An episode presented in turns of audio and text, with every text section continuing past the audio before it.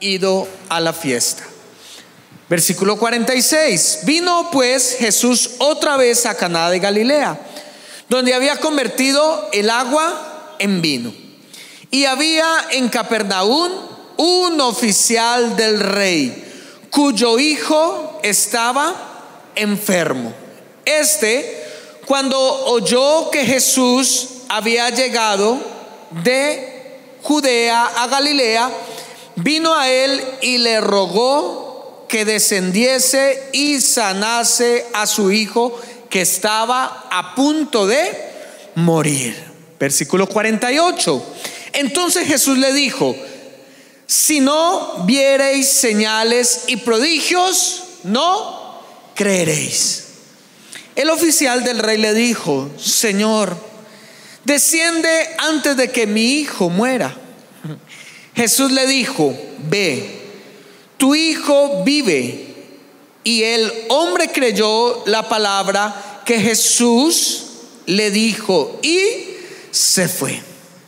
Cuando ya él descendía, sus siervos salieron a recibirle y le dieron nuevas diciendo, tu hijo vive. Entonces él les preguntó a qué hora había comenzado a mejorar. Y le dijeron, ayer a las siete le dejó la fiebre. El padre entonces entendió que aquella era la hora en que Jesús había dicho, tu hijo vive. Y creyó él con toda su casa. Esta segunda señal hizo Jesús cuando fue a Judea de Galilea. Cierre sus ojos y pídale a Dios que hable en esta noche a través de la palabra. Padre, en el nombre de Jesús, estudiamos hoy la Biblia, entendiendo que todo lo que ella dice es verdad, que ella tiene autoridad sobre nuestra vida y sobre cualquier situación. Abrimos tu corazón, háblame, soy un estudiante, soy un aprendiz de ella y que ella haga conforme a tu voluntad, que jamás vuelva vacío lo que hoy se predicará en este púlpito. En el nombre de Jesús yo lo pido y el pueblo de Dios dice, amén. ¿Usted le puede dar un fuerte aplauso a Jesús? y colocar una sonrisa en su rostro. La palabra de Dios se recibe con alegría, con alegría. Seguimos hablando acerca de milagros. Hace ocho días estuvimos hablando acerca de milagros y estuvimos hablando cómo orar por un milagro. Pero hoy ya tenemos que avanzar un poco más. Tenemos que creer que Dios tiene poder de hacer milagros. Y estos pasajes de la Biblia, estas señales, estos acontecimientos están allí para que usted y yo seamos motivados a creer que Dios puede hacer un milagro en nuestra vida. Y mientras preparaba, mientras oraba por este tema, Dios me llevaba a la mente dos tipos o, dos situaciones que puede haber en la audiencia en esta noche. Número uno, aquellos que hoy dicen, pastor, yo necesito un milagro. Dijimos hace ocho días que un milagro era una situación en donde el hombre, en donde nuestras fuerzas, nuestras influencias, nuestros medios ya no pueden hacer absolutamente nada y necesitamos exclusivamente una intervención de Dios porque si Él no hace algo, no hay un resultado diferente. Entonces quizá aquí hay algunas personas que dicen, pastor, yo necesito un milagro, como dijimos, puede ser un milagro de sanidad, un milagro de protección, un milagro de provisión o un milagro de liberación. Pero también entiendo, el Señor me llevaba a pensar en que hay personas que pueden decir en este momento, pastor, yo no necesito un milagro. Gracias a Dios, estoy en bendición, estoy en bienestar, estoy en la parte alta de un proceso. Y Dios me decía que a través de este mensaje, tú que dices, en este momento no necesito algo sobrenatural, Dios quiere usarte para que a través de ti Dios pueda hacer milagros en otras personas. Entonces creo que todos en esta noche tenemos que aprender, bien sea porque necesitemos un milagro o bien sea por aquellos que dicen yo quiero ser usado por Dios para obrar en milagros. Y les decía que yo soy el primero que necesito milagros en la vida. Quiero contarle algo que sucedió el domingo por la noche. El domingo por la noche me fui yo a viajar, me fui en la tarde, más o menos a las 4 de la tarde. Iba yo en la en la entrada de Bogotá por Suacha. Había un trancón impresionante. Están construyendo un intercambiador en toda la entrada para que ya no haya que tomar un semáforo y esperar un turno para entrar a Soacha, sino que ya a través de un intercambiador, un puente grandísimo, pues eh, puedan entrar a Soacha y asimismo la autopista sur sea más rápida. Pero eso hace que por las obras se reduzca a dos carriles. Entonces había un trancón mm, entrando y yo iba, yo iba en la moto. Ahora, eh, ya hay carriles para carros y para motos, ¿no? Ya las motos en Bogotá tienen que ir entre los carros y no es que uno pueda adelantar porque hay muchas motos. Y recuerdo que me entró una llamada, eh, yo contesté la llamada, eh, Adriana me llamó, yo contesté y yo puse mi celular en el tanque de la moto y seguí andando. Y se me olvidó. Y yo iba así. Cuando de un momento a otro yo siento que se me cae el celular. Iba llegando como al terminal del sur cuando se me cae el celular. Pero yo no podía parar porque atrás de mí había una hilera de motos y adelante mío, ni se diga.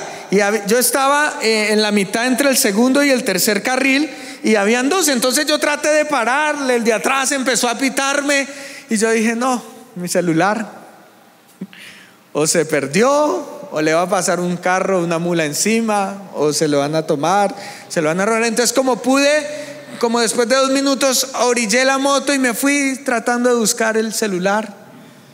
Y no, no había celular. Entonces yo me monté a la moto y dije, ah, ande malas uno en la vida. También que me fue en este viaje. Me eché tres horitas de Ibagué a Bogotá cuando uno antes se echaba cinco, seis, siete. Y justo se me va a caer llegando.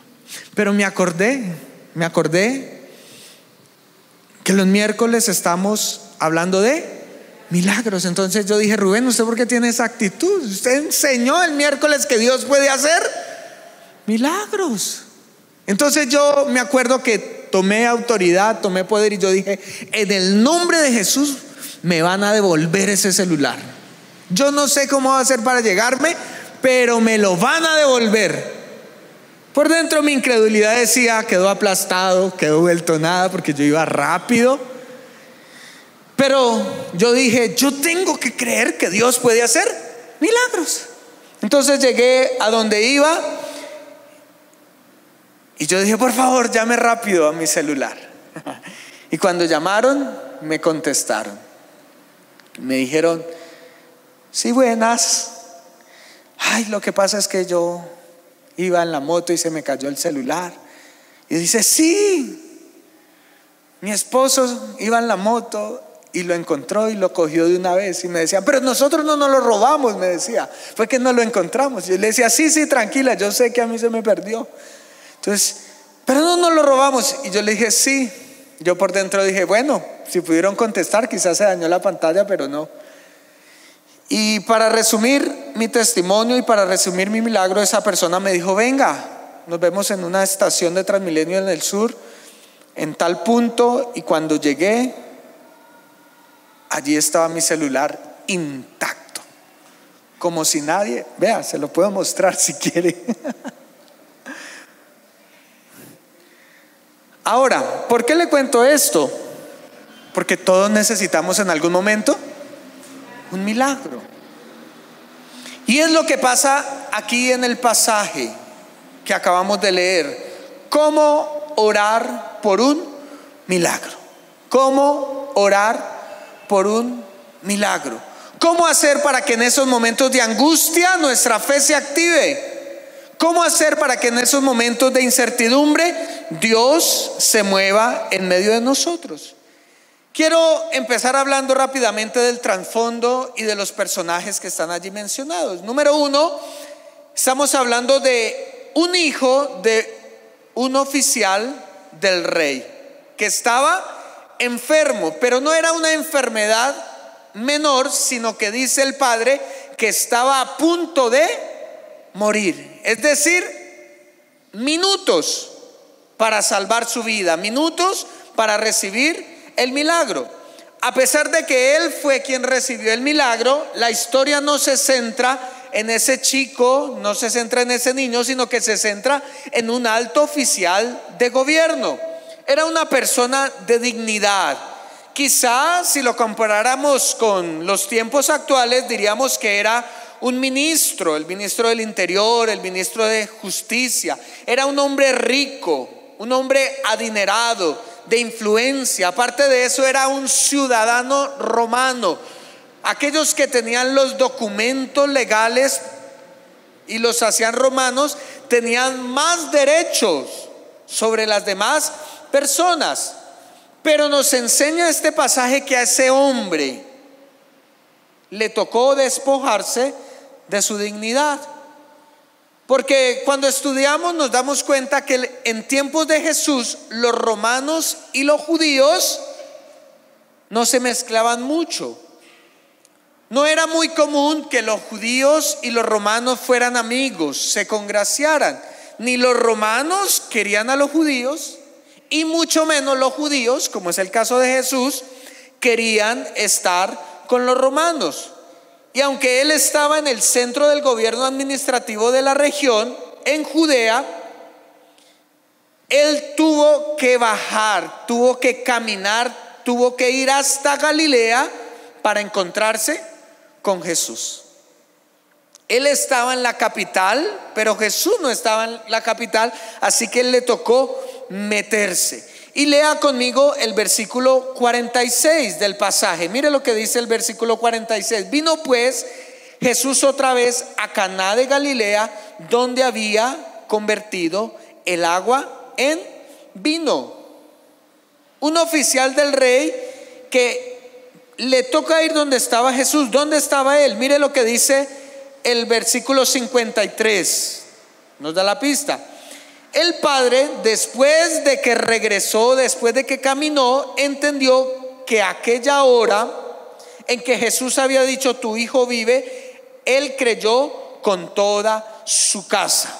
Mire, le tocó caminar una gran distancia para ir a buscar a Jesús, pero aparte de eso le tocó devolverse hasta su casa creyendo que Dios había hecho un milagro. Wow, yo creo que es una fe de admirar. Es una fe en dos tiempos. Es una fe de largo alcance, no una fe corta, no una fe pequeña. Y es que en tiempo de necesidad y crisis, lo primero que nos enseña este pasaje es que todos somos iguales delante de Dios. No importa si usted es hombre o si usted es mujer. El día que usted necesita un milagro, usted pasa a ser igual que todos los mortales. No importa si se es rico o se es pobre, si se es indocto o si se es universitario, no importa si se es un niño, un joven o un viejo, no hay discriminación. Nunca nuestra posición hará que Dios actúe en un milagro en nuestra vida. Y es que a veces nos creemos una gran mentira, que por el hecho de ciertas circunstancias, Dios tiene la obligación de hacer un milagro. Y eso no es verdad.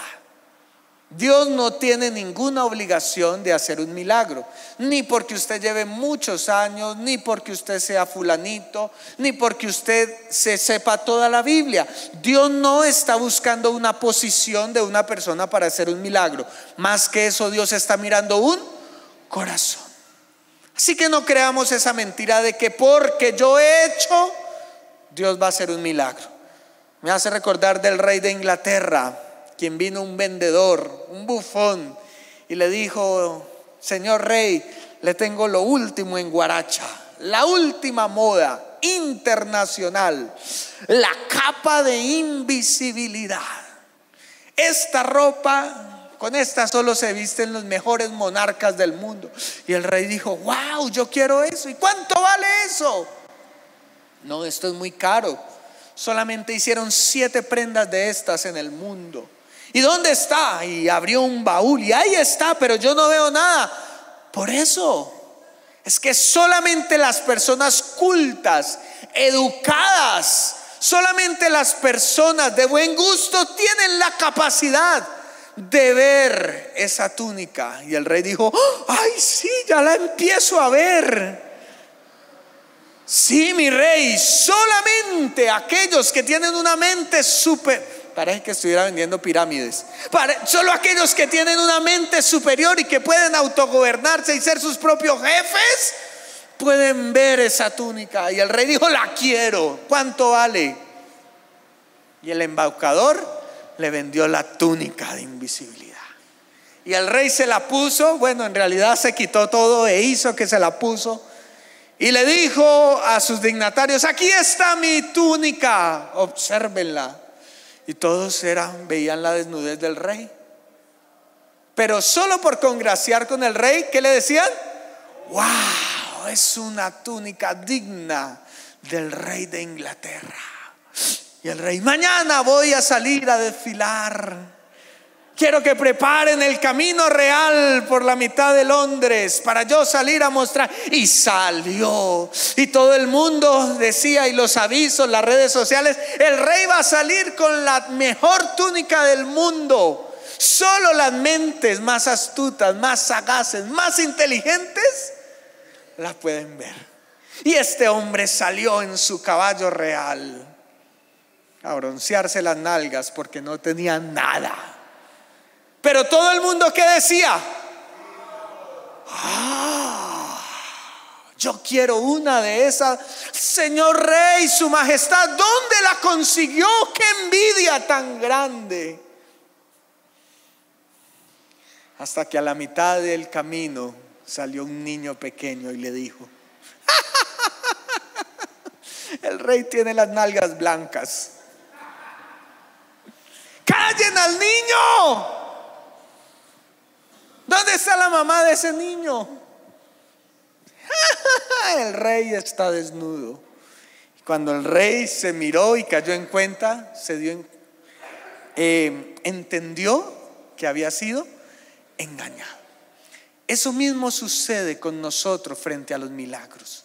Necesitamos tener el corazón sensible como de ese niño para entender que Dios no está mirando ni nuestra posición, ni nuestros recursos, ni nuestra vida cristiana. Simplemente la necesidad de un milagro y un corazón lleno de fe hará que Dios se mueva a favor de hacer milagros. Así que cuando usted necesite de Dios, no se aleje de Él. Por lo contrario, acérquese a Él. Mire, muchas veces nosotros nos enfermamos y decidimos no ir a la iglesia hasta sanarnos. No acérquese a Él.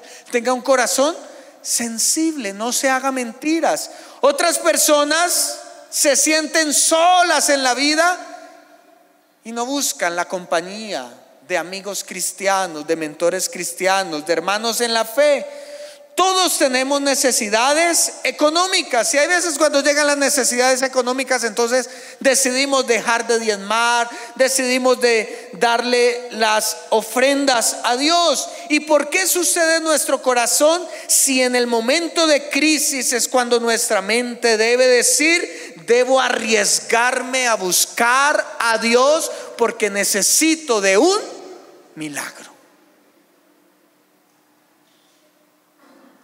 No nos engañemos. Busquemos de Dios en tiempos de crisis y de necesidad.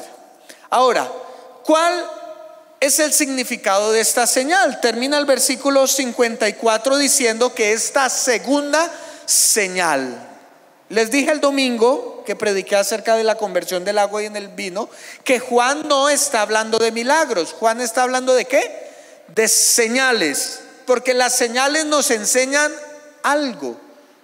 Yo ayer venía subiendo por toda la avenida Mirolindo.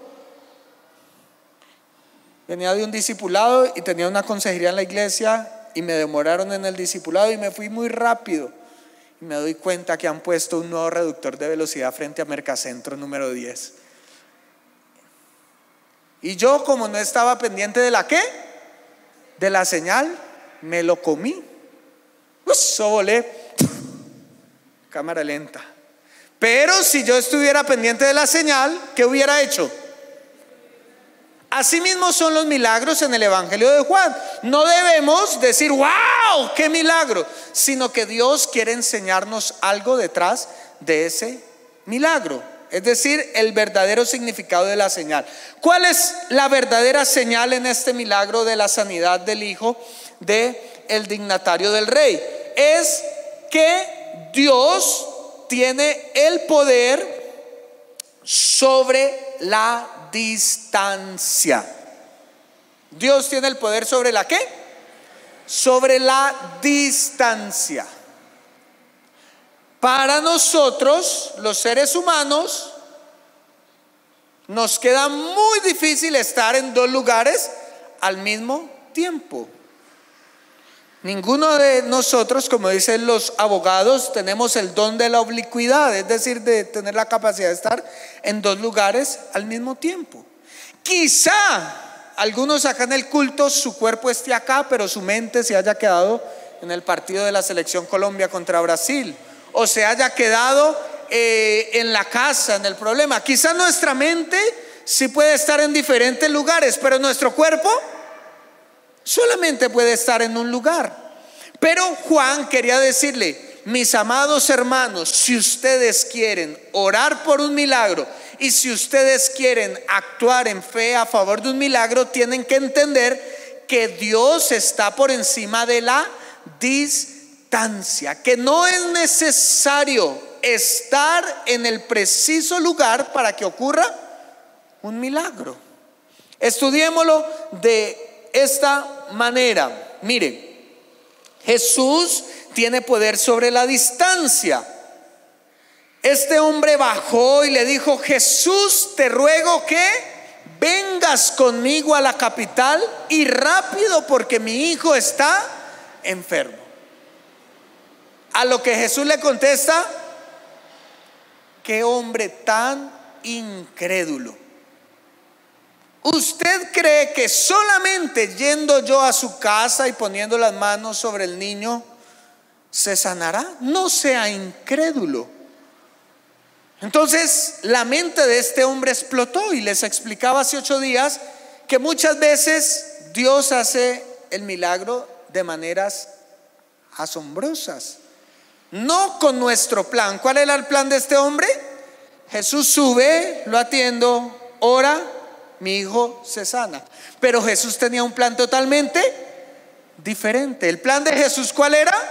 Desde aquí envío la palabra y a la distancia tu hijo sanará, porque yo tengo el poder a la distancia. Mire qué tremenda enseñanza nos da este pasaje. Y es que podemos orar y los enfermos recibirán sanidad a la distancia. Podemos orar por protección aunque no estemos en el lugar y Dios milagrosamente salvará a esa persona que está necesitada. Podemos orar por liberación a la distancia. Sí, la regla general es que pondrán sus manos sobre los enfermos y ellos sanarán. Pero es que seguimos siendo humanos. Me gustaría ir a todas las casas de los enfermos y visitarlos, pero igual que usted, tengo las mismas 24 horas del día y un solo cuerpo para ir.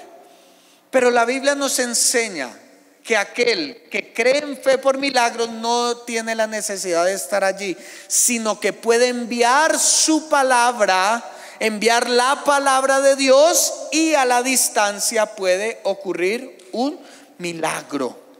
Así que un hijo de Dios tiene el poder sobre la distancia. Lo importante no es estar en el lugar, lo importante es la fe de aquel que envía la palabra. Quiero volver a repetírselo para que lo tenga en cuenta. Lo importante no es estar en el lugar del milagro. Lo importante es la fe de aquel que ora y envía la palabra. Muchas madres están orando por sus hijos que están lejos. Y dicen, ay Señor, si mi hijo estuviera viviendo conmigo, las cosas serían tan diferentes. Bueno, me imagino a Jesús diciéndole las mismas palabras del versículo 48. Si no vieres señales y prodigios, no creeréis. Ay, si no estuviera yo al lado del cliente acosándolo para que se acuerde de mí, entonces ese negocio no va a salir.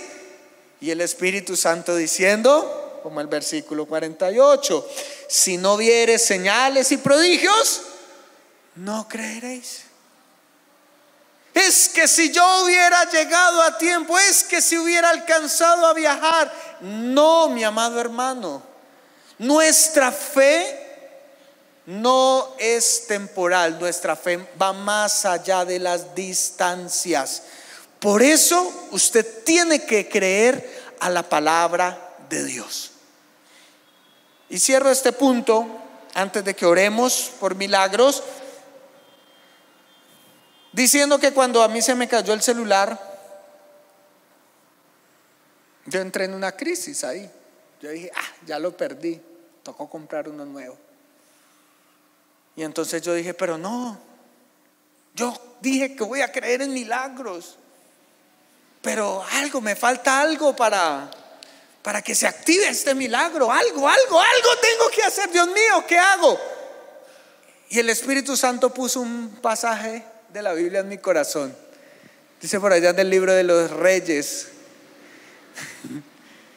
que los profetas estaban construyendo con un hacha prestada. Y cuando tiraron el hacha se le salió el hierro de la madera y cayó al río Jordán al fondo. Ay, se nos perdió el hacha, llamen al profeta. Y llegó el profeta y le dijo, hacha flota. Y aunque usted no lo crea, dice en la Biblia que el hacha flotó. Y yo me acordé de ese pasaje y yo dije, Dios mío, si el hacha fue capaz de flotar, mi celular va a aparecer en el nombre de Jesús. Fueron mis palabras. Ahora yo no, no, quiero mentirles y decir que inmediatamente lo perdí. Saltó la fe en mí y en el nombre de Jesús apareció. No, dudé. Peleé con Dios. Le dije, Señor, en este momento yo no puedo endeudarme con un celular. Señor, yo tengo, pero Señor, vea, yo el domingo estuve sirviéndote. Pero una palabra salió de mi corazón. Esa es la palabra que tiene que haber en tu vida para que haya un milagro. Jesús le dijo, ¿cuál fue la palabra de Jesús? Versículo 40, versículo 50. Jesús le dijo, "Ve, tu hijo Esa fue la pequeña palabra que le bastó a ese hombre para creer que su hijo iba a ser sano. No había tecnología en esa época, no podía sacar y hacer la videollamada, muéstreme el niño. ¿Sabe cuántos kilómetros había entre los dos lugares? 25 kilómetros de distancia. ¿En cuánto tiempo se camina usted 25 kilómetros? en angustia, en zozobra. Yo diría que un día completo de camino. Era un oficial de rey, bueno, digamos que tenía un caballo ágil. Ocho horas de camino con esa angustia de, ¿será que se sanó? ¿Será que cuando llego está muerto? ¿Por qué le creí a ese Señor? ¿Por qué no lo traje conmigo si yo tenía el poder para mandarlo a apresar y decirlo, venga? Y si no está sano, se muere usted con él. Era un hombre de autoridad. La duda en el corazón de ese padre que amaba a su hijo. Pero en medio de toda esa angustia había una palabra de Jesús. ¿Cuál era la palabra? Ve, tu hijo vive. Así que mi hermano, si usted quiere orar por un milagro, usted tiene que tener discernimiento espiritual para escuchar la palabra de Dios y confesarla.